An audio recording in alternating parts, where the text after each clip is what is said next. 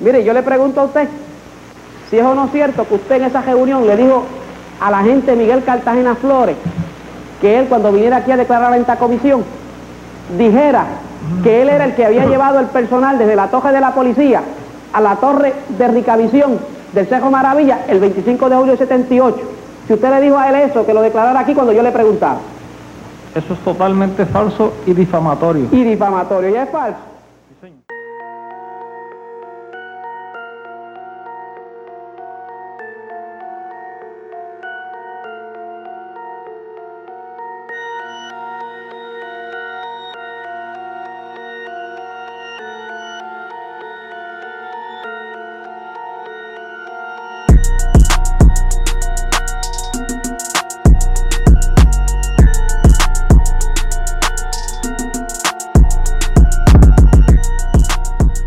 Saludos, espero que se encuentren bien.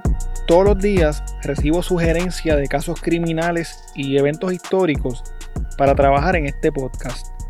Uno de los casos que más me han pedido es el del Cerro Maravilla. La complejidad de este evento y la gran cantidad de información y versiones que hay del mismo lo hacen uno muy complejo.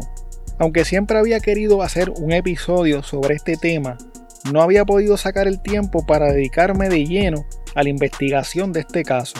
Afortunadamente tengo un grupo de Patreons y colegas que siempre están disponibles para colaborar conmigo y ayudarme en lo que puedan. Una de estas personas es Zenaida Fernández, quien se dedicó a investigar los eventos ocurridos en el Cerro Maravilla. El episodio de hoy es posible gracias a su trabajo investigativo. Que el odio se muera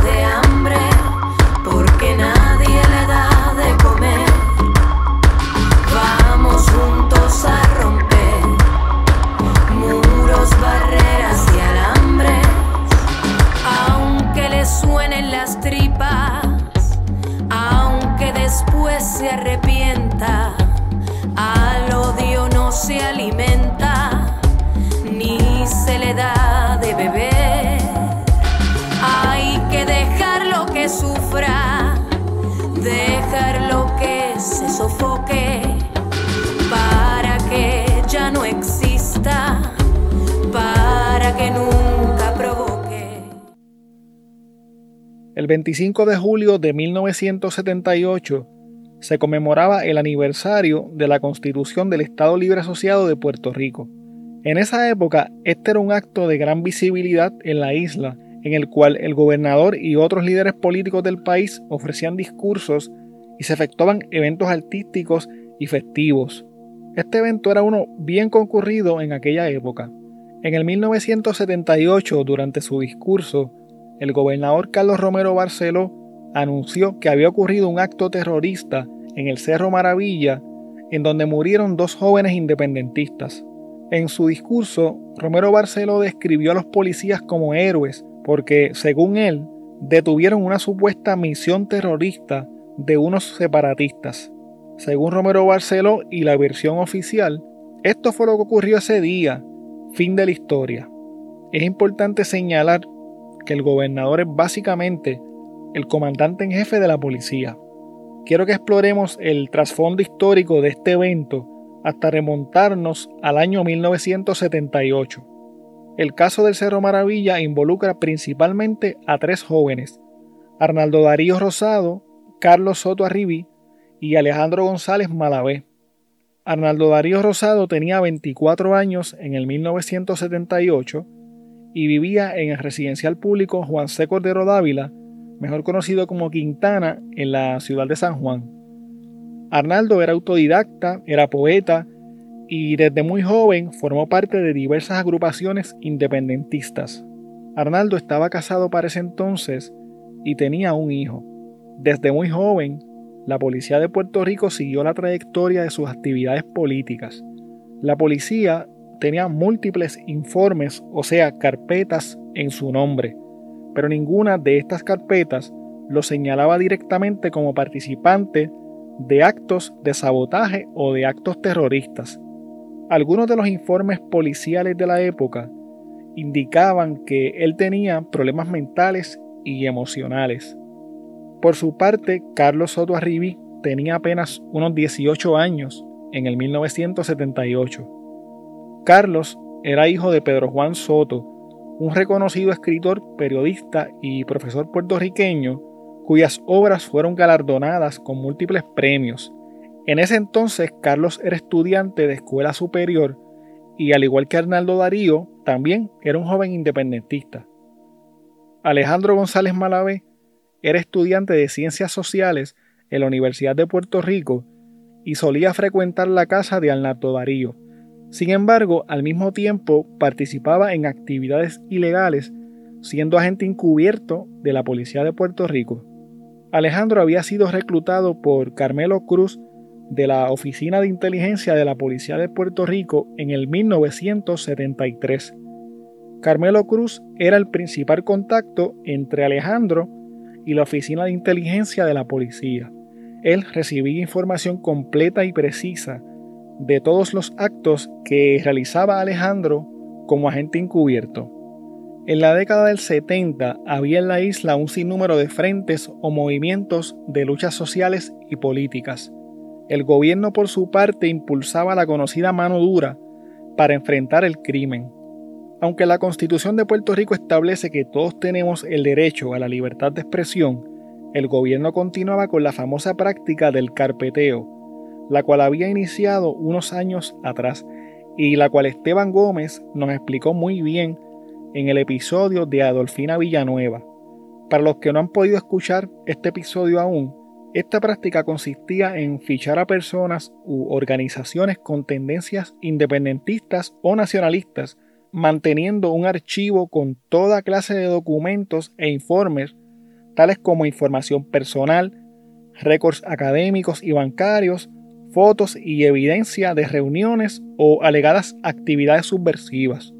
Cabe señalar que esta práctica de persecución por ideología política fue declarada ilegal como resultado del caso Noriega versus Hernández Colón, resuelto el 21 de noviembre de 1988.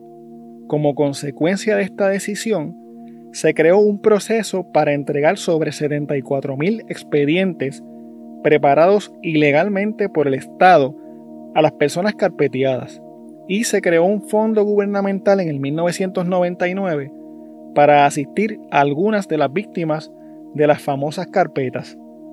El Cerro Maravilla es el cuarto pico más alto de Puerto Rico y se encuentra entre los municipios de Ponce y Jayuya al sur de la isla. En el Cerro Maravilla se encontraba ubicada la antena repetidora de la estación de televisión Ricavisión. En esa época este canal transmitía programas de mucha audiencia, en la que participaban artistas locales muy conocidos, tales como Jacobo Morales, Wilkins, Sandra Saiter, entre otros.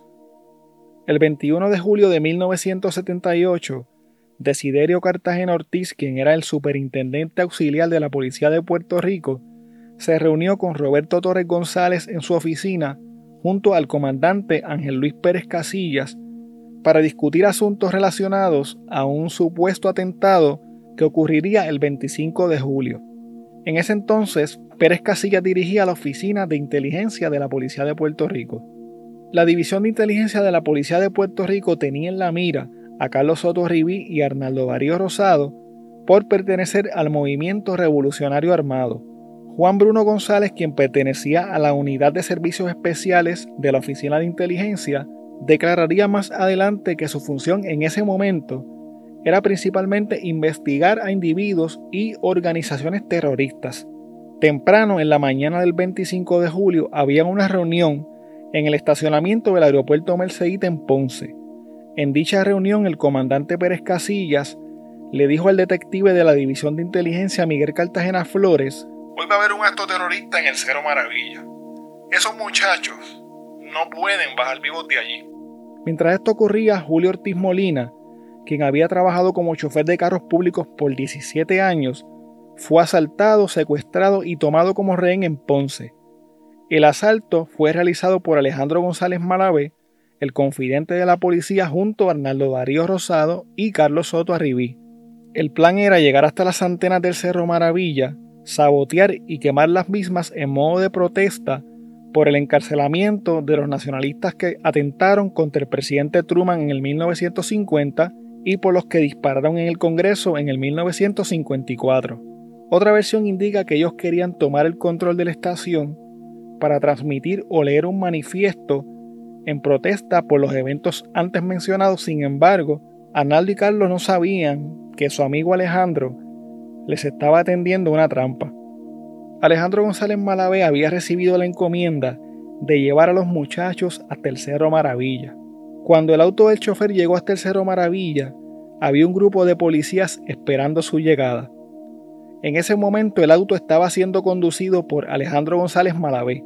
El agente José Manuel Montañez había recibido instrucciones estando en el Cerro Maravilla de su superior Ángel Luis Pérez Casillas, diciéndole, Cuando lleguen esos muchachos ahí arriba, dales un tiro a cada uno. Los policías que estaban en el Cerro Maravilla arrestaron a Arnaldo y a Carlos y de inmediato comenzaron a darles una golpiza. En medio de esta conmoción, Alejandro González Malavé recibió un disparo en un dedo y de inmediato fue atendido por los agentes de la policía. El sargento Nelson González Pérez, quien trabajaba en la División de Investigaciones Especiales, le ordenó a los agentes a que le dispararan Arnaldo y a Carlos. El agente Luis Reverón Martínez, quien pertenecía a la Unidad de Arrestos Especiales, puso de rodillas a Arnaldo Darío Rosado. Arnaldo estaba llorando y pidiendo clemencia, pero el agente Reverón Martínez procedió a dispararle con una escopeta recortada que tenía, matándolo en el acto. Por su parte, el investigador de la Oficina de Inteligencia de la Policía, Rafael Moreno Morales, hizo lo mismo y acabó con la vida de Carlos Soto Arribí. Mientras todo esto ocurría, había varios empleados trabajando en la torre de Ricavisión. Estos empleados se convirtieron en testigos de este terrible acto. Años después, el agente Miguel Cartagena Flores testificó lo siguiente. Cuando llegué a la escena había cuatro oficiales de la policía apuntando sus armas a los dos activistas que estaban arrodillados delante de ellos. Entonces volví la mirada y escuché cinco disparos. Miguel Cartagena testificó también que el comandante Ángel Pérez Casillas les había dicho, Estos terroristas no pueden bajar vivos de la montaña. Miguel Marte Ruiz, quien era técnico de Ricavisión, dijo que los fiscales tenían la intención de encubrir lo que había sucedido. Miguel escuchó dos ráfagas de disparos y vio por una ventana a Carlos Soto Arribí, aún con vida, antes de ser ejecutado. Modesto Delgado, quien era el ingeniero a cargo de las instalaciones del canal, presenció la toma de declaraciones juradas en el Cerro Maravilla por el fiscal de más alto rango en Puerto Rico, Pedro Coltón Fontán. Según su declaración, Coltón Fontán les indicaba a los agentes de la policía que no declararan ciertos datos ya que esto les hacía daño. Un agente de la policía llamado Jesús Quiñones, quien prestaba vigilancia preventiva ese día en la torre del Cerro Maravilla, declaró que también escuchó dos ráfagas de disparos. Los fiscales del caso no estaban de acuerdo con este dato. El agente Quiñones declaró además que el chofer le había comentado que Arnaldo y Carlos fueron pateados y golpeados brutalmente por los otros agentes de la policía. Según se desprende de la investigación, esta declaración fue emitida por el agente el 18 de agosto de 1978, pero luego fue destruida por el fiscal del caso. Daisy Torres, quien era la retén del cuartel de Villalba, declaró que luego de ocurridas las muertes, escuchó por el sistema de radiocomunicaciones de la policía que le avisaran al superintendente. Dígale al superintendente que la misión fue cumplida, repito. Dígale al superintendente que la misión fue cumplida. El agente investigador William Rodríguez se dio a la tarea de suavizar al agente Quiñones. Los demás policías mintieron sobre lo que sabían, siguiendo las órdenes de sus superiores al pie de la letra. El secretario de Justicia, Miguel Jiménez Muñoz, ordenó que se cerrara el caso aun cuando se sabía que había serias irregularidades, omisiones, negligencia y que el personal investigativo no había hecho un trabajo riguroso ni competente. Antonio Méndez, quien dirigió la Oficina de Inteligencia, encubrió los hechos durante cinco años. También se evidenció posteriormente que el fiscal Juan Bruno pudo haber solicitado la detención y el arresto de los jóvenes mucho antes del 25 de julio de 1978 y no lo hizo, lo que daba a entender que hubo un entrampamiento. Luego del 1980, la Asamblea Legislativa de Puerto Rico comenzó a hacer investigaciones y audiencias sobre el incidente del Cerro Maravilla. Se nombró al licenciado Héctor Rivera Cruz para encargarse de la investigación. Estas audiencias son conocidas comúnmente como las vistas del Cerro Maravilla. ¿Cómo se llama este señor? Antonio Méndez Rivera. Antonio Méndez Rivera. Testigo, yo le pregunto si el día 25 de julio de 1978, si usted eh, vio a esta persona. Sí, señor. ¿Dónde lo vio? En el Cerro Maravilla de una de la tarde a dos de la tarde con el señor Pérez Casilla. Y le pregunto si usted llegó a hablar con él el 25 de julio de 78 allá en el Cerro Maravilla cuando vio a Antonio Méndez Rivera allí. Sí, señor. ¿Y de qué hablar? De cómo la policía me había salvado la vida, de la que pudo haber sido yo, cosas así. Cuando usted dice que aquel pudo haber sido yo, ¿a qué usted se refiere? Al cadáver que de Darío Rosado, ¿Quién decía que aquel pudo haber sido usted? todos los agentes. Incluyendo a Méndez Rivera. Es correcto. Y le pregunto si al señor Méndez Rivera, cuando usted lo vio allí, usted lo reconoció. Él me reconoció a mí. Primero a usted. Sí, señor. ¿Qué le dijo él a usted? Es Marte, ¿qué hace aquí? ¿Qué pasa? Don Antonio Méndez Rivera, le pregunto yo a usted si la razón por la cual usted no ha contestado la pregunta del examinador es que usted estaba el 25 de julio de 1978 en el Cejo Maravilla, como lo ha señalado el señor Marte, y que usted, como consecuencia de contestar la pregunta al investigador entonces, tiene que explicar a la comisión todo lo que usted vio y presenció ese 25 de julio de 1978 en el Cejo Maravilla. Me reitero en la contestación que ofrecí ante el señor examinador y a esta honorable comisión. Bien, no vamos a formularle ninguna otra pregunta al testigo. Y vamos a solicitar a la comisión que proceda ante el tribunal para que el juez Peter Ortiz ordene eh, el encarcelamiento por desacato de este testigo por haber incumplido la orden de ese tribunal.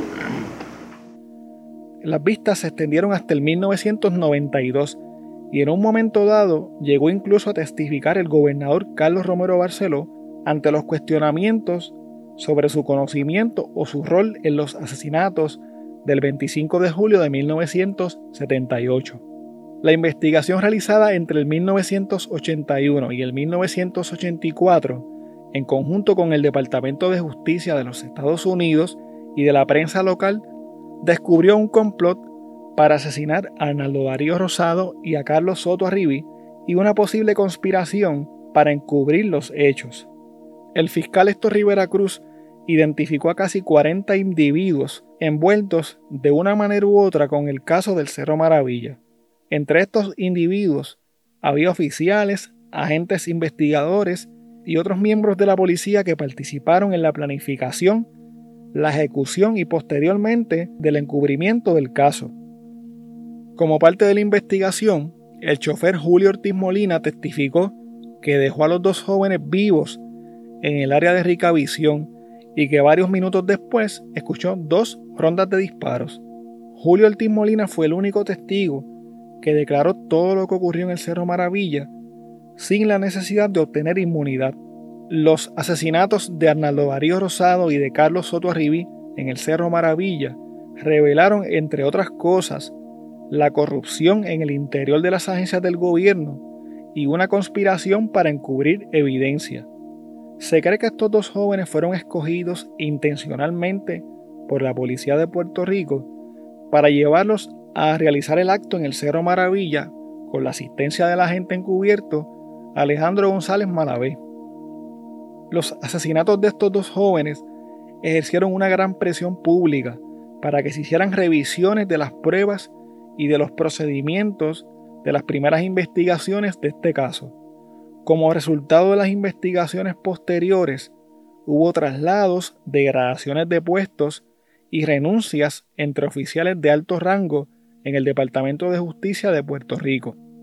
Se procesaron oficiales de la policía por perjurio, destrucción de prueba y obstrucción a la justicia.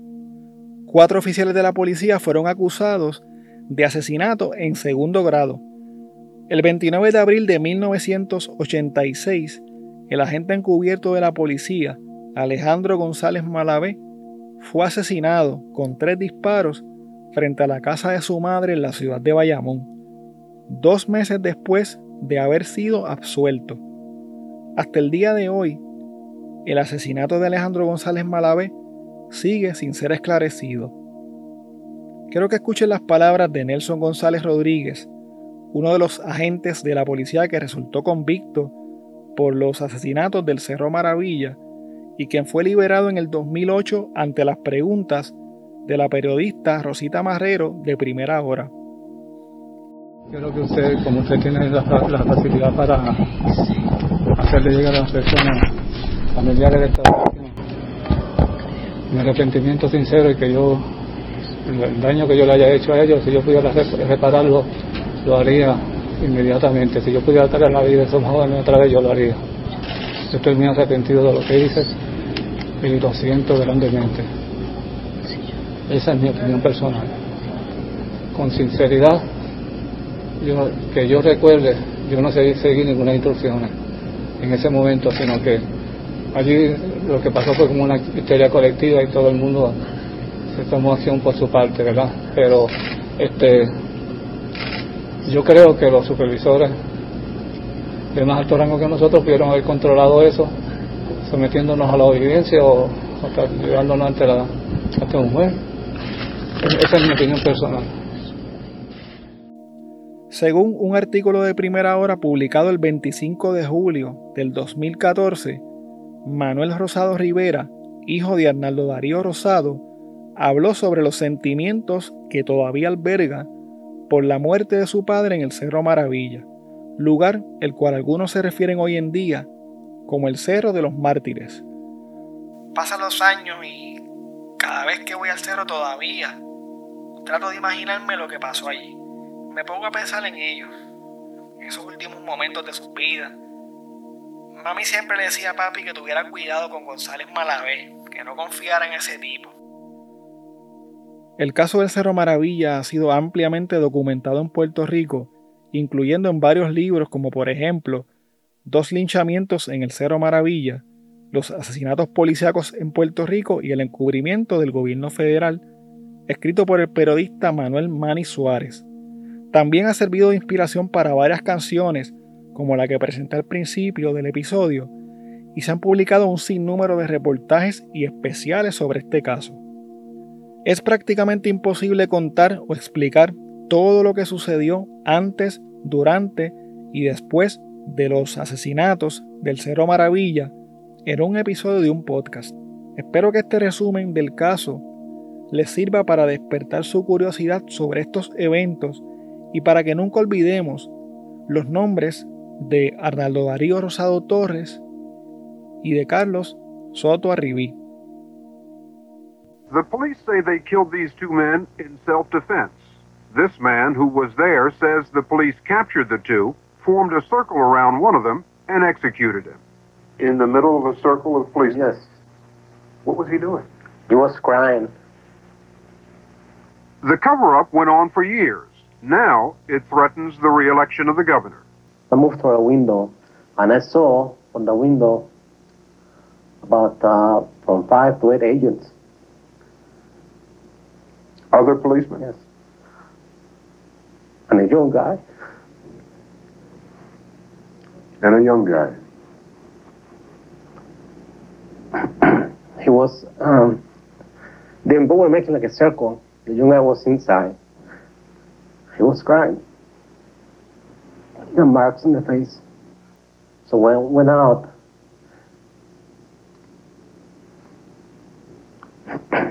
I saw a body full of holes. Now, w- when you looked outside, you saw a young guy. Yes, very young guy. Alive? Yes. In the middle of a circle of police? Yes. What was he doing? He was crying. But he was alive. He was alive. He was standing up in the middle of the circle of policemen. And after that, after you saw him alive, you heard another round of shots. Yes.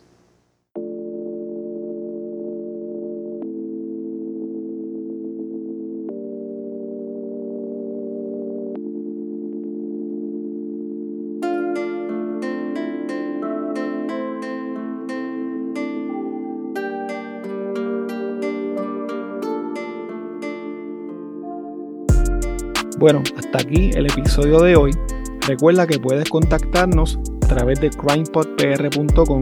Síguenos en Facebook, Instagram y Twitter como CrimePodPR, en donde estaremos subiendo contenido relacionado a los temas con los que vamos a estar trabajando y sobre noticias de casos criminales principalmente. Recuerda también suscribirte a este podcast en tu aplicación favorita para podcast y compartirlo con las personas que conoces. También puedes apoyarnos a través de patreon.com diagonal crimepodpr en donde vas a tener acceso al contenido que utilizamos para poder hacer las investigaciones, como por ejemplo documentos, enlaces, fotos adicionales a las que subimos a las redes, videos, análisis de los casos, entre otras cosas que vamos a estar añadiendo poco a poco.